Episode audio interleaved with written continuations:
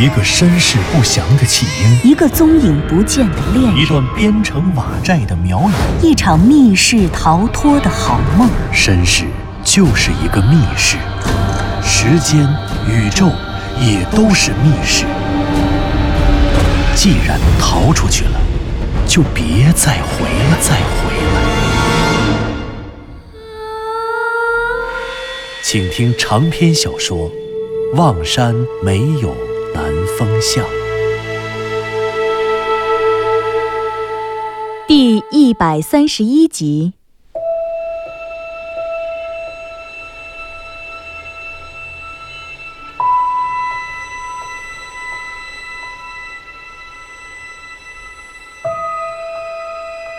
在守南山的地下世界，在深不可测的巨型溶洞内，向南方、湘西谷主和藤原佐和子一行三人，在湘西谷主操纵的石头谷的带领下，终于来到了整个溶洞最下方一个蓝色水潭的旁边。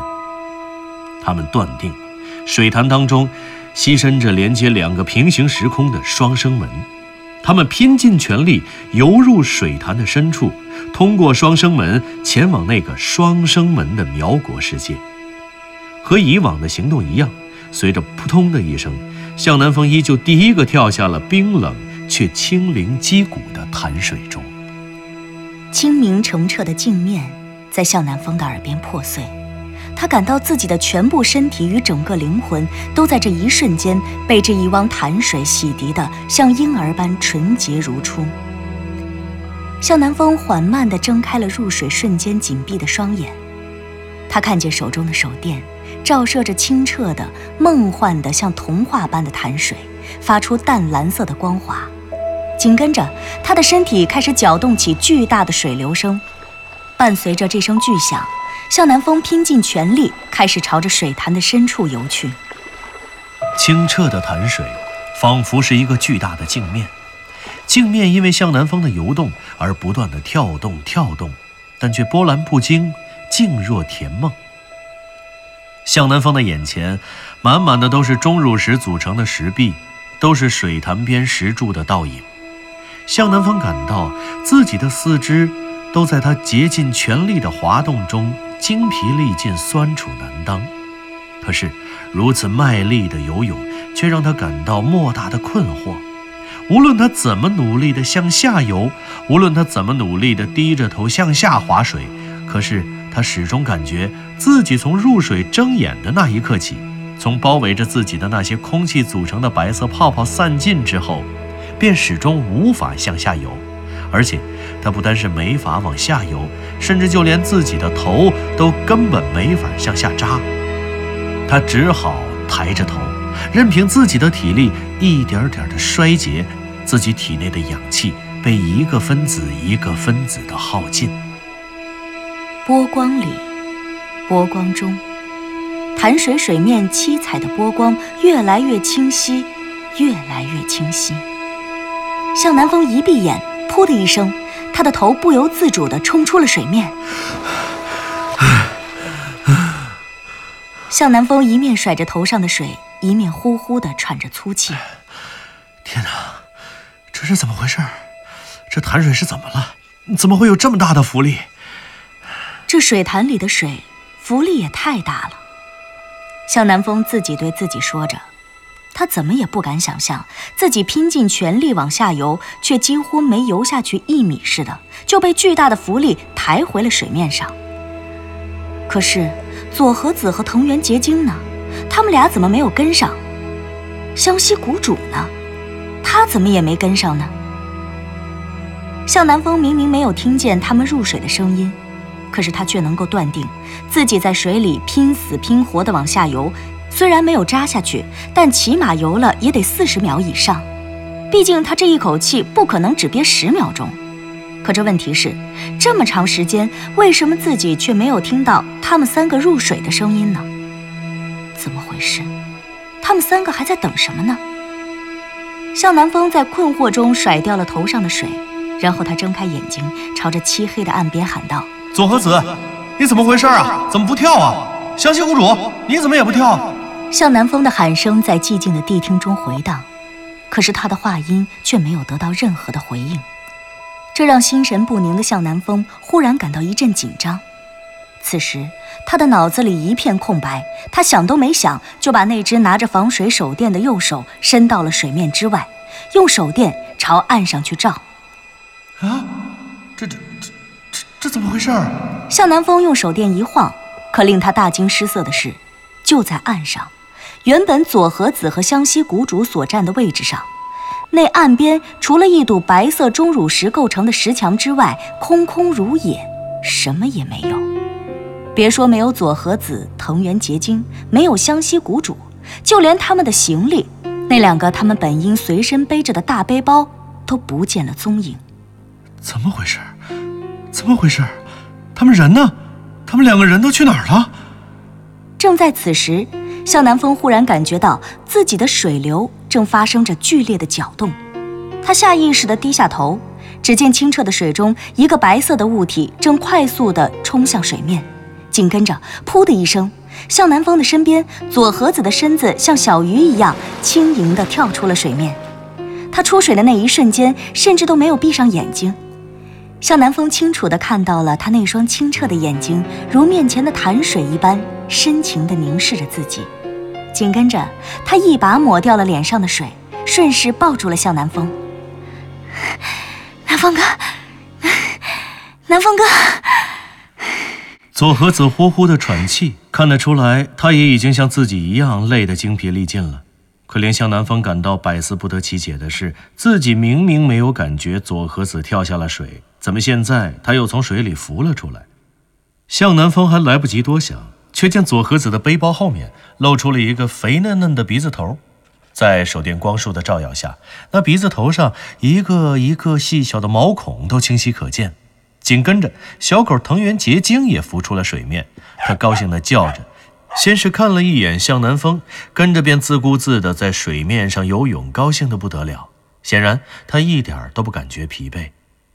而就在小狗藤原结晶游走的瞬间，又是“噗”的一声，湘西谷主也从水下一跃而起，跳出了水面。他呼呼地喘着粗气，闭着眼睛说道：“哎呀，哎呀，南风，南风在吗？左和子，在。”我在这儿呢，师兄。哎呀，怎么回事啊？怎么这么大的浮力？这水潭里是水吗？哎呦，憋死，憋死我了！是是啊是啊，师兄，也不知道怎么回事，我觉得自己不但没有游下去，相反还一直朝上游呢。左和子也一边喘着粗气，一边附和着湘西谷主。然而就在此时。藤原结晶却激动地叼着一个东西从远处游了回来。所有困惑中的人都没有意识到它的存在，直到他游回到了佐和子的身边，把那个嘴里叼着的东西塞进了佐和子的胸前。讨厌，讨厌，藤原结晶，你别拱我，别拱我！佐和子以为藤原结晶像是像平时一样在跟自己玩儿。他生怕藤原结晶用鼻子在水里把自己的内衣给拱开，于是尴尬而又慌张的用双手护在自己的胸前。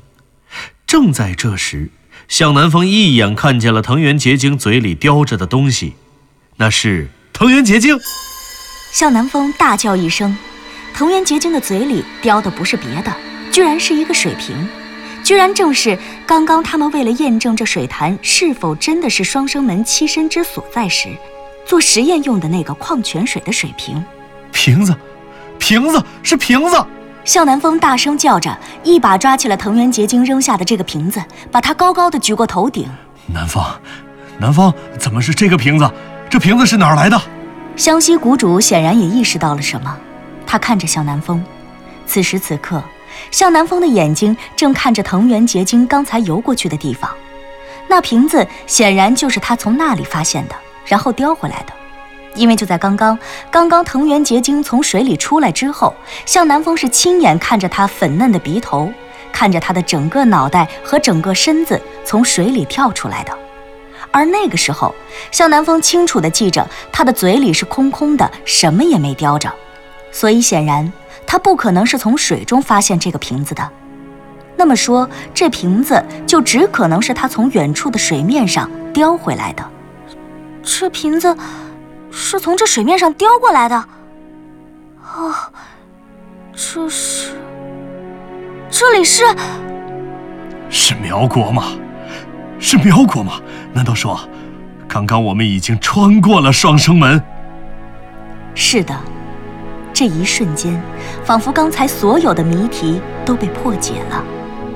为什么他们三个人全都感觉到了巨大的浮力，全都觉着自己就像从来也没游进水中，而是在被巨大的浮力直接推出水里？显然这是不可能的，因为如果真是这样，这么长时间他们都在水里干什么了？而且。这也就是为什么向南风感觉自己从来也没有听见佐和子、藤原结晶和湘西谷主入水的声音，却在随后看到他们三个人相继从水中出来。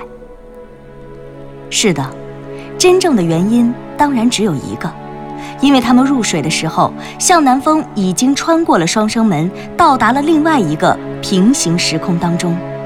这个时候，他就不可能再感受到他们入水。因为这个时候的向南风已经身处另外一个时空中了，那么也就是说，此时此刻此水潭早就已经不是彼时彼刻彼水潭了。这个看起来与刚才那个一般无二的水潭，其实已经属于另一个全新的世界，一个平行的时空了。是的，南风哥，师兄，我们真的到了，我们真的到了。左和子一边激动地踩着水，使自己保持在水中的悬浮状态，一边用手指着向南方手电正照射着的一根石笋。师兄，南风哥，你们俩快看那根石笋！向南方和湘西谷主顺着佐和子的手看了过去，他手指的正是悬崖旁边的一根石笋。那高高的石笋从崖壁上坠落似的生长下来，它正努力地向着水潭蓝色的水面生长。他是如此的向往着水潭，向往着这一汪清澈的潭水。南风哥，师兄，这个石笋，刚才我见过它。我上一次见它的时候，它比现在更长，它的尖端绝对已经扎到了潭水里面。而你们看，现在，哦不不不，不是现在，是这里，在这里，它还没有入水呢。左和子果断地将现在换成了。在这里，显然他已经根据石笋的生长断定了，现在他们已经穿过了双生门，到达了另外一个与此前他们身处的世界截然不同的另一个世界。而根据石笋的生长规律，一般情况下，石笋每生长一米需要经历一万年的时间。当然了，这个规律具有很大程度上的相对性，它只是表明了石笋生长与溶洞形成的缓慢性。但具体生长与形成的速度，还要根据地下河流域内碳酸氢钙的含量、溶洞的湿度、温度和酸碱度等等复杂的数值体系才能确定。可是这些精确的计算虽然无法实现，但这一根石笋两次出现时的变化，却昭示着向南风三人确实已经从一个世界抵达到了另外一个世界，而且。他们新近进入的这个新世界，这里的发展进程无疑要比之前那个他们一直生活的世界的发展进程要晚。也就是说，四百年前的大明天启年间，那个栖身苗国的神秘世界，他们三个人加上藤原结晶，已经成为了这个新世界的新主人了。喂，走吧，我们赶快上岸吧。上了岸，赶快出去，赶快离开这里吧。对，南风哥说的对，我们的电量已经消耗了大半了，得趁电量消耗完之前离开这儿。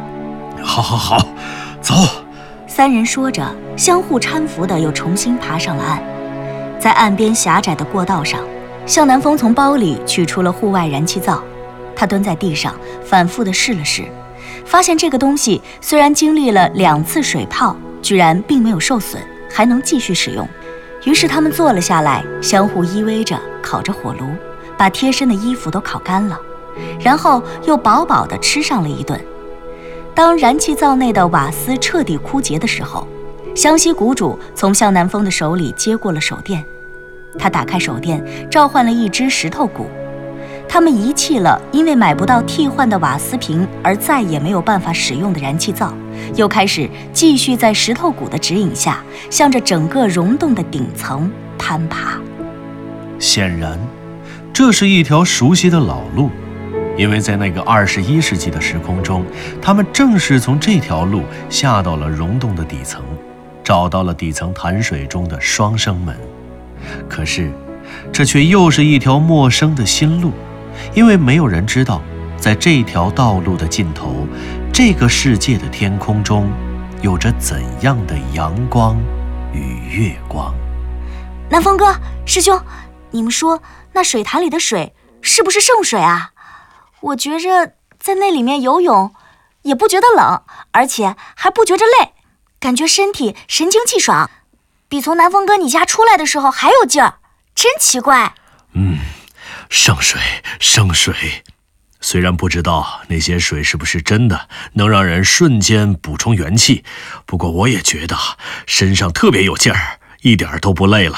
哈哈，说是圣水嘛，恐怕也不为过。你说呢，南风？当然了，本来就是圣水嘛。那圣水里藏着双生门，而且它还连同这地球与地球之下神秘莫测的内太空。对了，其实刚才我一直在想，你们说。我们往那水潭里跳下去，便穿过了双生门，从一个时空来到另外一个时空。可是，是不是只要跳下去就会穿过双生门呢？什么意思啊？我没太明白你想说什么，南风哥。哎呀，我的意思其实是说，你们说有没有办法不穿过双生门而进去内太空当中呢？就像之前我们说的那个故事，地心人。内太空里会不会也有另外的人？还有从未来过来的外星人？向南风他们三个人一边聊天一边往前走，转眼又过去了六个小时。经过了这六个小时的艰难跋涉之后，一个熟悉的三角石门又出现在了湘西谷主的眼前。石门，暗门，暗门是妙瑶塔地宫的那扇暗门。是，就是它。看来。我们得上到上面去看看这个世界的样子了。太好了，终于盼到这天了。南风哥，你来把暗门推开吧，这个我和师兄打不开。好，看我的。向南风说着，走到了暗门前。他回忆着自己在大水当中推动这个暗门的手法、方向和力道，将这一切反转过来，暗门被吱扭扭地推响了。眼看就要被推开了，这个时候，向南风回过头对湘西谷主和左和子说：“这回你们不用担心了。这次啊，这地宫上面是妙瑶塔，妙瑶塔外面是整座妙瑶禅庵，这地方就是守南山和山中的天坑，不会有水的，所以咱不用担心又变成落汤鸡了。那就好，只怕……忽然，就在左和子说到“只怕”这两个字，就在他后面的话还根本没来得及说的时候。向南风将妙瑶塔地宫的暗门推开了，可是就在这暗门被推开的一瞬间，整个漆黑的地宫被刺眼的白光照得亮如白昼一般。谁？向南风的这一声“谁”喊出来的刹那，湘西谷主一个箭步窜了上去，把向南风一把推到了一旁。他本能地张开手臂，将身后的左和子护了起来。湘西谷主是修炼巫蛊术的蛊婆，她非常自信地敢于面对各种危险，因此他在这刹那间本能地冲了过去，去保护向南风和佐和子的安全。然而，当湘西谷主这决斗式的姿势摆开，当向南风喊的那声“谁”的回声重新从妙瑶塔地宫的石室中返了回来，又通过暗门传回到三个人的耳朵里时，整个石室却已经寂静无声。除了物体的燃烧之外，一切的声音都弱小的令人无法分别。谁？出来！湘西谷主朝着石室内厉声诘责。可是，就像刚才一样，除了回音之外，石室内寂静的听不到人的喘息与心跳。左和子胆怯的躲在湘西谷主的身后，有些颤巍巍的问道：“师兄，师兄。”这是怎么回事啊？没事的，左和子，可能没有人，但是不排除有机关。显然，湘西谷主所说的机关，便是这石室内迅速亮起的奇怪白光。这些白光简直就像是一百盏一百瓦的声控灯，在石室的暗门被推开的瞬间，便齐刷刷的一同亮了起来。会有机关吗，师兄？应该不是机关。湘西谷主，我进去看看。向南风自告奋勇，打算第一个钻进去，被湘西谷主一把给拦住了。南风，你怎么能第一个上去？我来。湘西谷主的话没有任何商量的余地。显然，石室内的诡异光火让所有的人心中一震，又紧张异常。这一次，湘西谷主毫不犹豫，他蹲下身子，第一个钻进了这个三角形的暗门，然后进入到了妙瑶塔地宫当中。进来吧，进来吧，左和子，没事儿，没有人，一个人都没有。湘西谷主钻进了妙瑶塔地宫的石室，进来之后，他发现这里除了石室内的四角。放置的那四盏奇怪的灯台之外，依旧是别无他物，而将整间石室照得亮如白昼的，正是石室四角的这四盏灯台。在确认了没有任何危险之后，湘西谷主放松了紧绷的神经，他蹲在三角形的暗门门口，伸出手将左和子和向南风一个一个拉上来。然而，就在向南风的脚登上石室石砖的瞬间，整个石室内那些耀眼炫目的白光，只在一刹那，便被通红通红的火光所取代了。啊，这这是怎么回事啊？